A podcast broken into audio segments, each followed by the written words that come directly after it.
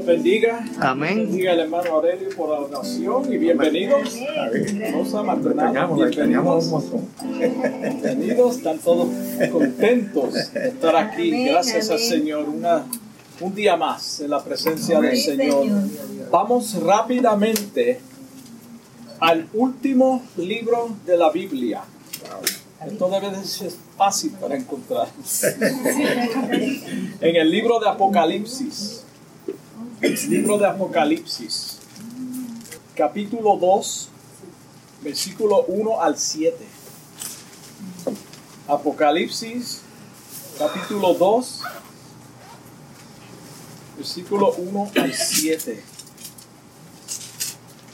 La palabra de Dios lee en el nombre del Padre, del Hijo, del Espíritu Santo. Ya oramos, damos gracias por la oración.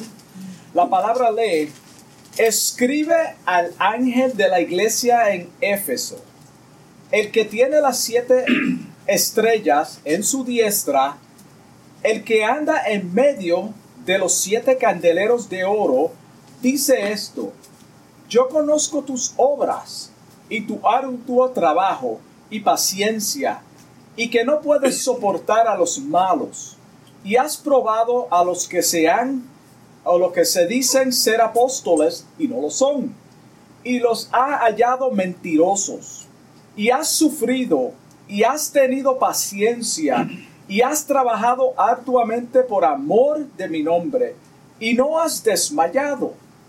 Pero tengo contra ti que has dejado tu primer amor. Recuerda, por tanto, de dónde has caído, y arrepiéntete, y haz las primeras obras, pues si no, vendré pronto a ti, y quitaré tu candelero de su lugar, si no te hubieras arrepentido. Pero tienes esto, que aborreces las obras de los Nicolaitas, los cuales, las cuales yo también aborrezco. El que tiene oído, oiga lo que el Espíritu dice a las iglesias. Al que venciere, le daré a comer del árbol de la vida, el cual está en medio del paraíso. Wow. El tema de, de este mensaje es cuando se pierde el primer amor. Y este es, esta es la primera parte de este mensaje. Lo, lo dividí en dos secciones y esta es la primera parte de este mensaje. En esta hora vamos a hablar de una de las cartas que fue dirigida a una de las siete iglesias que se encontraban en Asia Menor, actualmente conocido como Turquía. Antes de entrar en el mensaje, quisiera hablar o dar un poquito de trasfondo de, de- de- de lo que está aconte- aconteciendo aquí y quisiera primeramente decir que Apocalipsis es uno de los libros más controversial de la Biblia. No el más, sino uno de los más controversial de la Biblia. Muchos se abstienen de enseñar y predicar de este libro porque trae o genera confusión en muchos. Por eso muchos predicadores y pastores no predican de este libro y, se mantienen alejados de esto. Por eso mismo, porque es controversial para muchos. Si lo leemos bajo la guianza del Espíritu Santo, encontraremos la revelación en la misma palabra de aquellas cosas que no entendemos. So, la interpretación difíciles de lo que no entendemos está en la misma palabra. No hay una interpretación divina que Dios le da solamente a una persona para que lo entienda. Es para la iglesia. Es para cada persona que lee la Biblia. En la misma palabra está la explicación. Cuando algo está oculto y sale a la luz, ¿qué es lo que decimos? Que fue revelado. Que fue revelado. Ahora, ahora está a pleno, a plena vista, para que todos lo vean. Esa es la revelación de algo que no estaba visible. Los planes y propósitos de Dios para el hombre no son ocultos, nunca lo han sido. No son ocultos. Él siempre ha revelado su propósito desde el principio de la creación. Mira cómo dice Amós, el libro de Amós 3.7, capítulo 3, versículo 7 dice, porque no hará nada Jehová el Señor que revele su secreto a sus siervos los profetas. So, él no va a hacer nada que no revele a los hijos de él. Mira cómo dice Génesis 18, versículo 17. Génesis 18, 17 dice, y Jehová dijo, y ahora una pregunta, ¿encubriré yo a Abraham lo que voy a hacer? Seguro que no. Esto es Dios hablando. Según el primer versículo del capítulo 1 de Apocalipsis, es la revelación de Jesucristo que Dios le dio para manifestar a sus siervos las cosas que deben suceder pronto. So, la revelación es de Jesucristo que Dios Padre le dio para que tú y yo entendiéramos el tiempo y los tiempos que estamos viviendo y que van a acontecer desde el principio cuando se le dio esta carta lo declaró a su siervo Juan a través de un ángel. Hasta ahí estamos claros. Se lo declaró a través de un ángel mientras se encontraba en una isla rocosa llamada Patmos, cumpliendo una sentencia de muerte por causa del Evangelio. Esto lo podemos verificar en el capítulo 1, versículo 9. No está escondido capítulo 1, versículo 9 dice, yo, Juan, vuestro hermano y copartícipe vuestro en la tribulación, en la persecución, en los momentos difíciles, en el reino, en el reino y en la paciencia de Jesucristo, estaba en la isla de Pasmos, Patmos, por causa de la palabra de Dios y del testimonio de Jesucristo. So él mismo está explicando dónde está y por qué estaba ahí. Aunque Juan sabía que su muerte por seguir a Cristo era inevitable, él nunca, nunca perdió la fe ni la esperanza en el Señor, sino que se mantuvo en constante comunión íntima con el Señor a pesar de su sentencia a muerte. Se cumple lo que dice Salmo 23.4. Mira cómo dice Salmo 23.4. Y Valeria le gusta mucho este versículo, este capítulo. Dice, aunque ande en valle de sombra de muerte, no temeré mal alguno, porque tú estarás conmigo, tu vara y tu callado me infundirán aliento. Esto es lo que Juan estaba experimentando en medio de su oposición, en medio de la persecución, en medio de, de estar a punto de ser mártir. En el momento más desesperado de nuestras vidas, es cuando más cerca el Señor está a nuestro lado. Esto es algo impresionante. El salmista David dijo, mira cómo dijo en su momento de angustia, en el Salmo 27, 13, hubiera yo desmayado, hubiera, quiere decir que si no fuera por, si no fuera por, yo hubiera desmayado si no creyese, creyese que veré la bondad de Jehová en la tierra de los vivientes.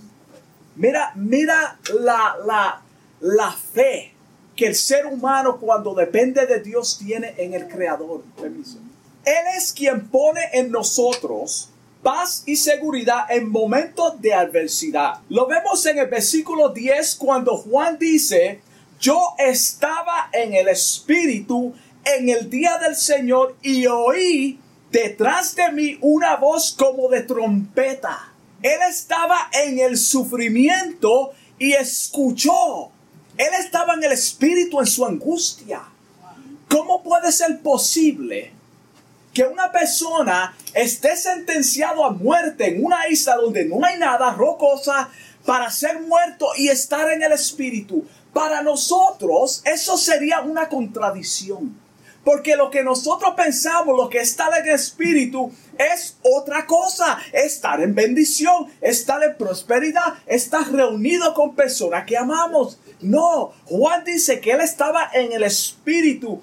Cuando estamos en el Espíritu, nos rendimos completamente a la voluntad del Señor y sabemos que a pesar de las pruebas, hermano, él está en absoluto control de nuestra situación en medio del caos. No es cuando estamos en prosperidad, es en medio del problema donde estamos, donde podemos estar en el Espíritu.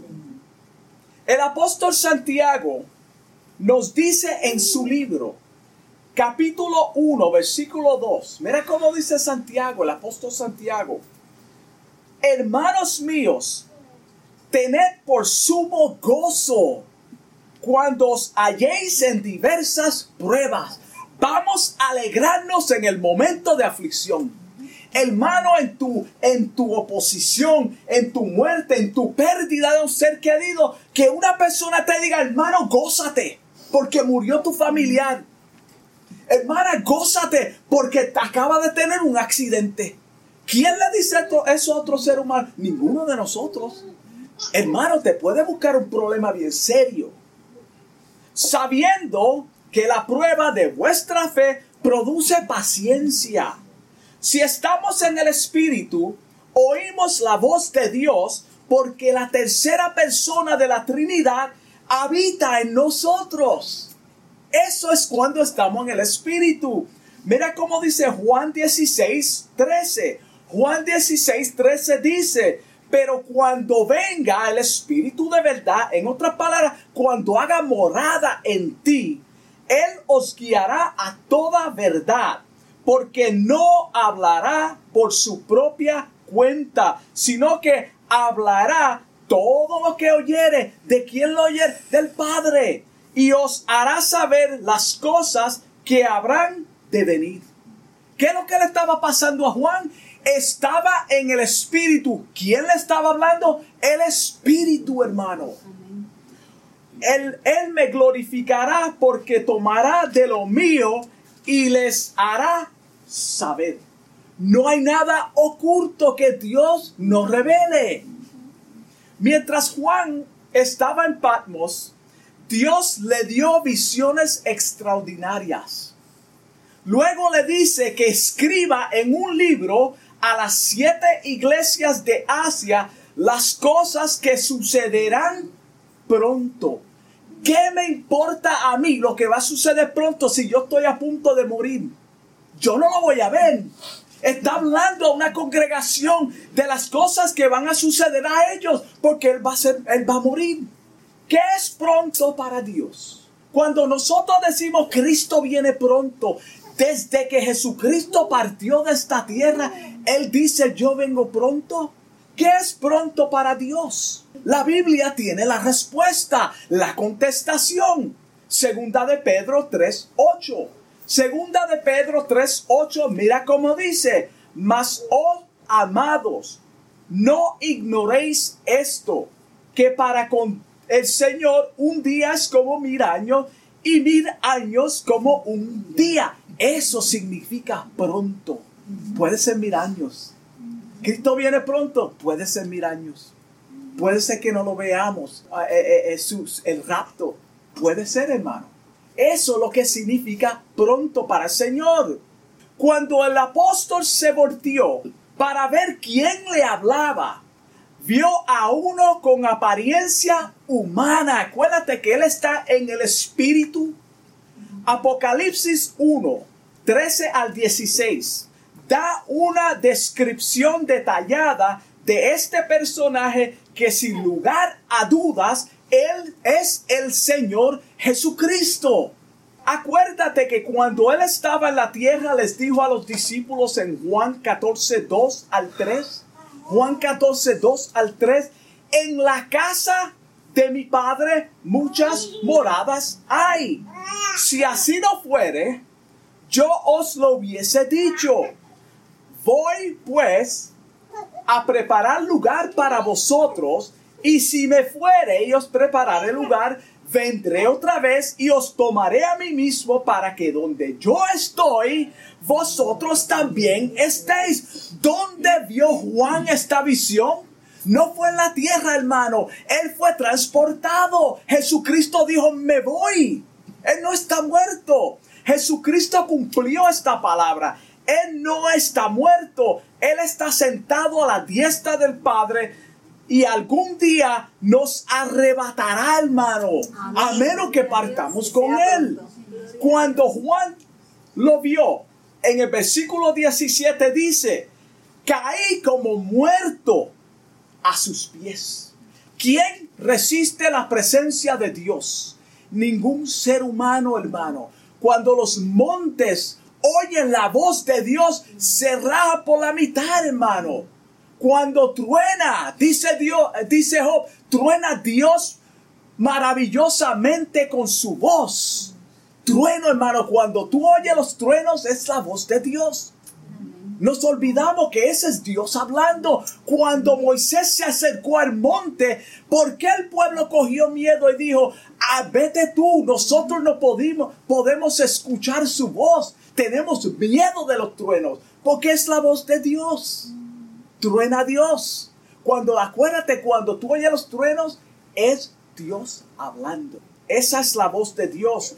Y Él puso su diestra sobre mí. Su diestra es su mano derecha sobre mí diciéndome, no temas, yo soy el primero y el último. Imagínate a Juan postrado, no podía resistir, hermano. Y le pone la mano de derecha, su diestra, le dice, no temas, yo soy el primero y el último. Y el 18 dice, y el que vivo, el que vivo. Y estuve muerto, mas he aquí que vivo por los siglos de los siglos. Amén. Es el Dios viviente, es el Jesús, es Jesucristo resucitado, hermano. Y tengo las llaves de la muerte y del Hades. ¿Por qué tenemos miedo a la muerte? Eso era, eso era un aliento para Juan. Tú vas a morir, pero yo tengo la llave del Hades, no te preocupes. No te preocupes. Luego de esto vio Juan, o Juan vio siete candeleros de oro. No terminó la visión ahí. Vio siete candeleros de oro. Tenía en su diestra, su mano derecha, siete estrellas. Y de su boca salía una espada aguda de dos filos. Y su rostro era como el sol cuando resplandece en su fuerza. Jesucristo, hermano ¿Qué es lo que significa todo esto? Hermano, explícamelo. Yo no lo entiendo. Es la manifestación completa de la gloria de Cristo para juzgar la maldad de los hombres. La espada de dos filos que sale de su boca es la palabra de Dios. La palabra de Dios. Por eso tenemos que predicar la palabra de Dios no opiniones, hermano, porque es la palabra de Dios que juzga, que trae corrección, que va a condenar al hombre o juzgarlo para vida eterna, hermano. Hebreos 4:12, mira cómo dice, Hebreos 4:12, la palabra de Dios es viva, viva, tiene vida, tiene efecto, hace efecto, debe de hacer efecto. Si no hace efecto, no es la palabra de Dios. Porque la palabra de Dios es viva y eficaz, más cortante que toda espada de dos filos y penetra hasta partir el alma y el espíritu, separa lo mundano de lo espiritual, separa al hombre de la maldad, corrige la maldad del hombre. Las coyunturas y los tuétanos, hermano, no hay más cosa más, no hay cosa más profunda que lo interior del hombre, hermano. Y no termináis y discierne los pensamientos y las intenciones de qué? Del corazón. Y sabemos, y no voy a, decirlo, sabemos que el corazón, ¿qué es el corazón? Jeremías lo dice. Las siete estrellas en su diestra son los ángeles o pastores de las siete iglesias. Yo voy a hablar a los siete pastores de las siete iglesias que están en Asia Menor. Juan, te voy a decir lo que tú tienes que escribir. Ellos son los que darán cuenta por el rebaño. Había más iglesias, pero el Señor se enfocó en esas siete. Porque tiene que dar cuenta del rebaño. Ezequiel 34 habla, no vamos a entrar, habla detalladamente de la responsabilidad de los pastores. Ezequiel 34, cuando tenga tiempo en su casa, léelo. Esa es la responsabilidad, hermano. Los siete candeleros son las siete iglesias. Los siete candeleros son las siete iglesias. Estamos seguros de esto porque lo dice la misma palabra de Dios en el capítulo 1, versículo 20. Mira qué fácil, hermano. Le revelé un secreto oculto. No estaba oculto, está en la palabra, hermano. Dice, capítulo 1.20, Juan está escribiendo a siete congregaciones locales y tratan, mira cómo es, tratan de circunstancias reales de aquel tiempo. Habla de aquel tiempo. Cada una de estas congregaciones es una representación de las iglesias de nuestro tiempo actual. No era solamente para ellos, es eternamente hasta que Él venga. La enseñanza de estas cartas son para nosotros también.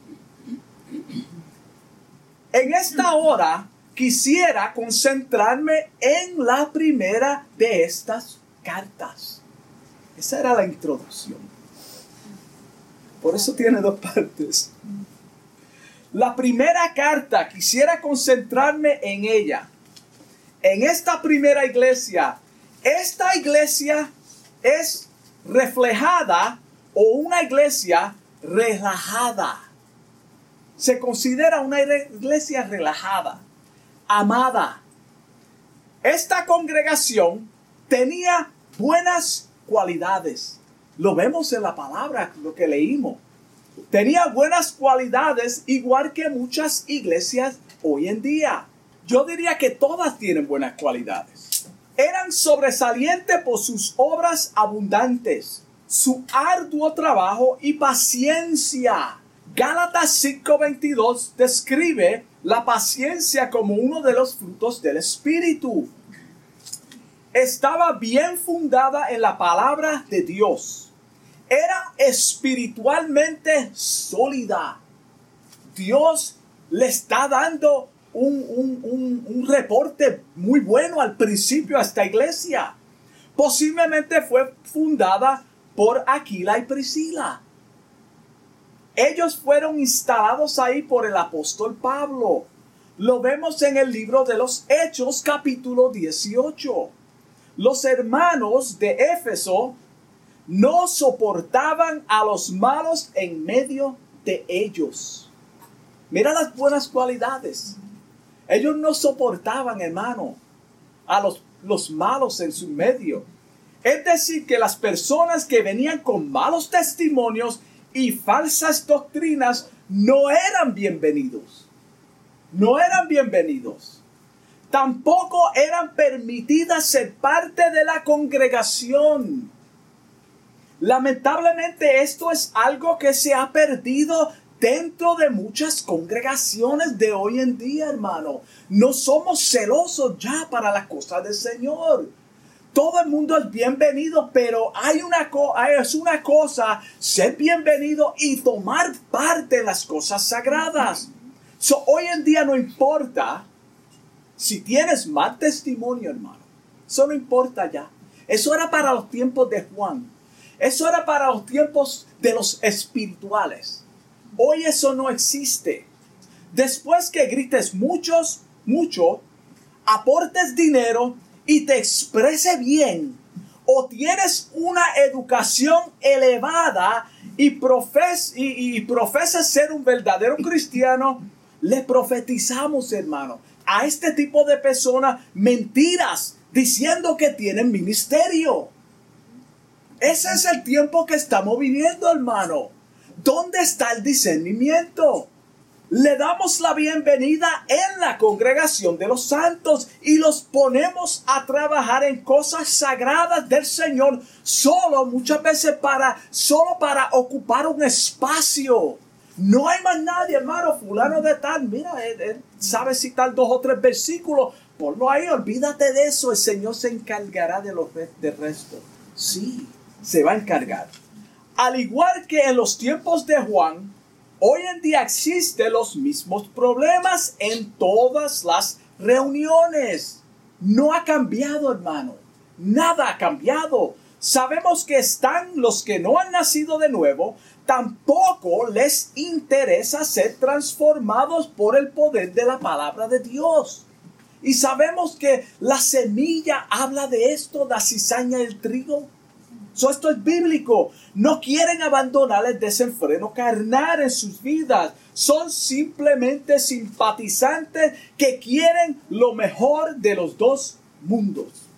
Lo espiritual y lo mundano, vamos a combinarlo, estamos contentos. Dios sabe somos débiles. Santiago 3.11, mira cómo dice. Santiago 3.11 dice, Al, alguna fuente, ¿acaso alguna fuente hecha por una misma aventura, agua dulce y agua amarga? Es una pregunta. ¿Acaso sí? No. Hermanos míos, ¿puede acaso la higuera producir aceitunas? o la vid higos? Tampoco. Así también, ninguna fuente puede dar agua salada y dulce. Lo triste es, hermano, lo triste de esto es que muchos de estos individuos que está describiendo aquí están activos como miembros en plena comunión. Esto es un problema. Algunos son hasta ministros, hermano. Algunos son hasta ministros. ¿Dónde está el discernimiento de la iglesia? ¿Dónde están los líderes, hermano? ¿Dónde está el discernimiento del ángel de la iglesia? Este grupo hace daño, hermano, al evangelio. Destruyen la comunión entre los demás cristianos. Por eso la iglesia de Éfeso, el Señor le está diciendo que escriba, escribe.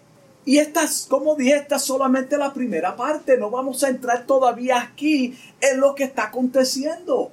Por, esa, por esta razón la iglesia de Éfeso no, no lo soportaba, hermano. Debemos imitar esta buena conducta, esta buena cualidad que ellos tenían en cuanto al discernimiento, hermano. Esto es discernimiento de espíritu de poder detectar cuando vienen falsos maestros, falsos profetas, cuando se está infiltrando una persona que lo que quiere es hacer daño a la obra de Dios? El discernimiento, hermano, se ha perdido.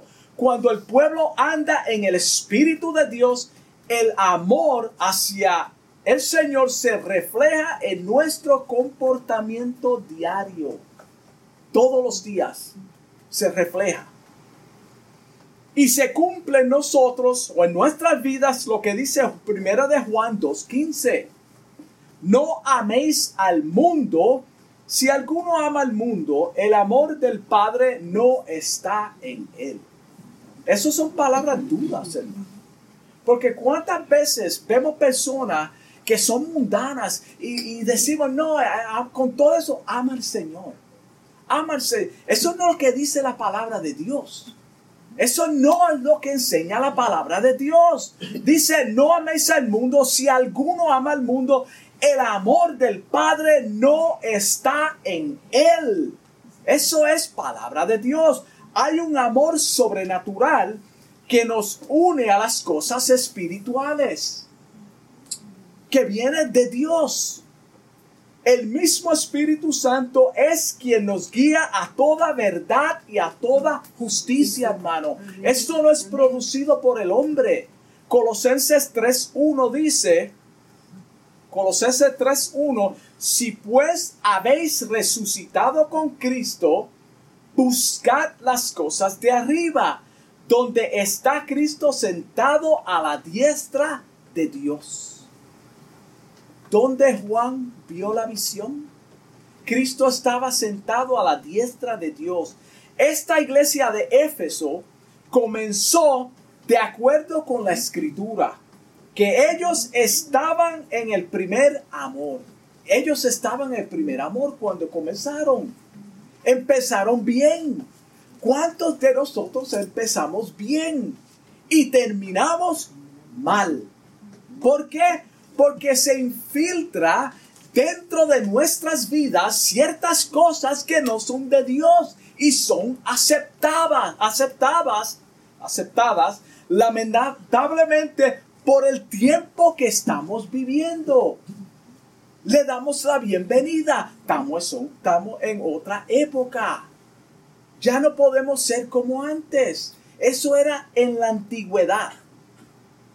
So, esta iglesia de Éfeso comenzó bien. Estaban en el primer amor, eran celosos por las cosas del Señor. Todavía somos celosos por las cosas del Señor. Si vemos cómo es que el hombre cristiano se conduce hoy en día, podremos decir que no que no. Hermano, porque se, se, está permitiendo cosas que verdaderamente están fuera de la palabra de Dios. Fueron elogiados por sus buenas obras, por su arduo trabajo y paciencia. Mira todo lo positivo que tenía esta iglesia. Y el que está hablando, testificando a favor de ellos, estas cosas positivas, es el mismo Señor. So, él conoce nuestro corazón. Y a todas las cartas vamos a ver que Él dice, y conozco, yo conozco. So, él sabe lo que nosotros hacemos. Él sabe lo que decimos. Él conoce nuestras intenciones. Por su arduo trabajo y paciencia. So, al principio de su comienzo, no se había encontrado faltas en ellos. Al principio de su comienzo de esta iglesia no se encontró faltas. No había faltas porque lo vemos en la palabra donde Él está hablando de cosas positivas, lo que ellos son, lo que no aceptan. Y es lo mismo que Dios, que Jesucristo no acepta tampoco. So, hasta ahí estamos bien con esta iglesia. ¿Qué iglesia ejemplar? Siempre debemos tomar como ejemplo las buenas costumbres que manifiestan la conducta del Señor en las vidas, hermanos. No hay nada malo con eso. Debemos de imitar esta iglesia en su principio. Sin embargo, en la segunda parte de este mensaje, en la segunda parte, veremos como todo cambió. Como todo cambió, hermano. El amor hacia el Señor se enfrió. Por eso, muchos teólogos dicen que esta es la iglesia sin amor. Ellos tenían amor. Ellos eran una iglesia, lo vimos por el mismo Señor, como Él habla bien de ellos. Pero ahora, en la segunda parte, tú vas a ver que no hay amor. Se perdió. Lamentablemente, hermano, tú puedes hacer bien toda tu vida. Tú puedes ser una persona ejemplar. Llegar a, a la edad de anciano o anciana y una vida intachable. Una sola vez que tú hagas algo fuera de la voluntad de Dios, fracase, cometa un error, todo lo bueno es borrado por nosotros, hermano, no por Dios, por la humanidad. Nosotros mismos nos sentenciamos a muerte. Jamás olvídate lo que hizo fulano fulana. Eso fue en el pasado. Mira lo que hizo ayer. Mira lo que le pasó.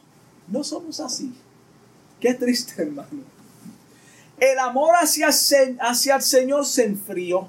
Perdieron el primer amor y como dije, por eso muchos teólogos cuando van a hablar de esta iglesia dicen la iglesia sin amor, pero eso no es lo que enseña la palabra. La palabra dice que tenían buenas obras. Amaban al Señor. Nadie es perfecto, hermano. Todos nosotros en algún punto de nuestras vidas vamos a cometer fracasos, errores. Muchos van a pecar, hermano. Ninguno somos perfectos. No podemos determinar quién es la persona por un error, hermano. No lo podemos hacer. Y todo el bien que hace.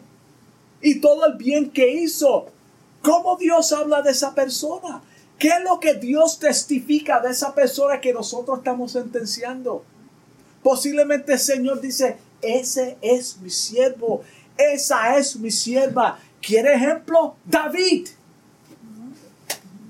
¿Qué persona más? Hoy en día, si fuéramos a categorizar una persona horrible, hermano, David mató, adulteró, era guerrero, hermano, tú sabes, tú sabes lo que pone la muerte miles y millones de personas bajo tu liderazgo. Y Dios dice, es conforme a mi corazón. Y tú y yo sentenciamos a una persona que por un error, hermano, jamás se puede levantar.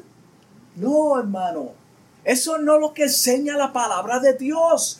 Por eso si tú notas esta carta, al principio todo está bien, pero la segunda parte, todo está mal. Cambió, pero no dejaron de ser pueblo de Dios. No dejaron de ser el pueblo de Dios. No dejaron de ser amado por Dios.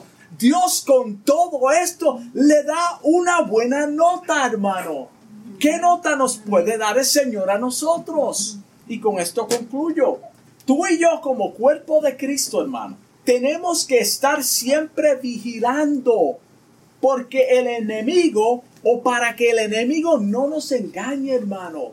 El engaño fue lo que cambió esta iglesia.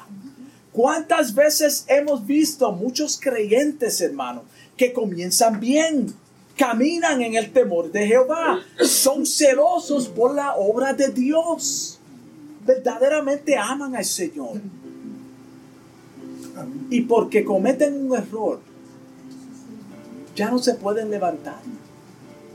Cuando la Biblia dice que Dios coge nuestros pecados, lo echa en lo profundo de la mar para jamás acordarse de Él lo entierra, no sabe de lo que estamos hablando cuando confesamos el pecado. El Señor dice, yo no sé lo que tú estás hablando. Eso es fue borrado.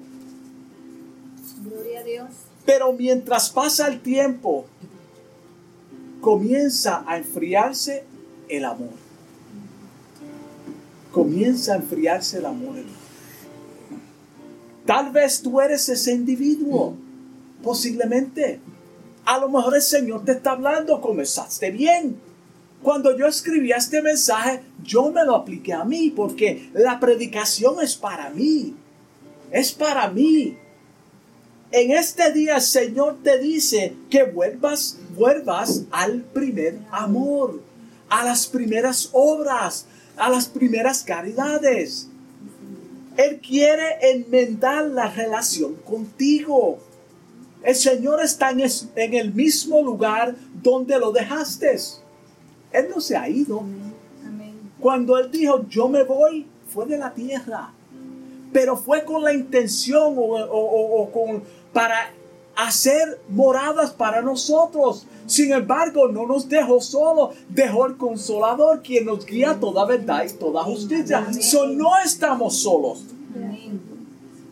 Antes de acostarte en esta noche, hermano, medita en estas palabras. Medita en estas palabras y haz memoria de dónde tú estabas cuando comenzaste. ¿Cómo yo era cuando estaba en el primer amor? ¿Qué yo hacía? ¿Cómo el transcurso del tiempo cambió ese amor? La segunda parte, veremos.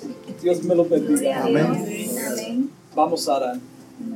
Amantísimo Dios, te doy gracias, Padre, por esta palabra, por este mensaje, Dios mío, que tú me has dado, Padre. Y te pido en el nombre de Jesús que esta palabra, Dios mío, haga vida, Señor, que traiga arrepentimiento, que traiga remordimiento y cambio a nuestras vidas, Padre. Y te pido que en el silencio de la noche, Señor, que estas palabras toquen la puerta de nuestros corazones, Señor. Que podamos meditar en ti, Señor, y entender, Padre, que a pesar de nuestros fracasos, a pesar de nuestras flaquezas, Señor, tú estás con nosotros, Señor. Tú estás todavía tocando a nuestras puertas, Padre, para que volvamos al primer amor, Señor. Te doy gracias por cada hermano aquí presente, Señor. Y te pido, Padre, que cada uno de ellos, incluyéndome a mí, Señor, podamos, Señor, regresar al primer amor. Dios me lo bendiga. Amén.